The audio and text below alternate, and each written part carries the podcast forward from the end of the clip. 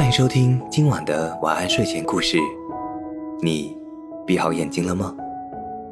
今晚的故事是《沉鱼落雁，闭月羞花》。沉鱼落雁和闭月羞花其实都是形容女孩子非常的漂亮。那么沉鱼落雁是怎么来的呢？传说有一个美丽的女孩子在溪水边洗衣服。女孩子在河边洗衣服的时候，水里的鱼儿看到她美丽的脸，就痴痴地看着她，忘记了游泳，于是就沉到了水底下去。这就是沉鱼。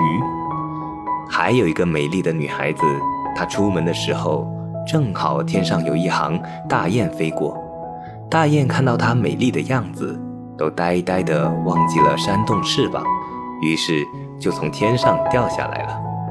这就是落雁，这个鱼和大雁应该都是男的吧？我们再来说另外一个成语，和沉鱼落雁有异曲同工之妙的，就是闭月羞花。闭月羞花说的是历史上两个著名的美人。传说有一个叫貂蝉的美丽女孩子，晚上的时候她出门去，天上的明月见到她美丽的脸，觉得自己比不过。害羞地躲到了云后面去了，这就是闭月。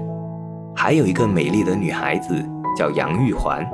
有一天，她在花园里赏花，花儿们看到她美丽的容颜，觉得自己比不过，害羞地垂下了头。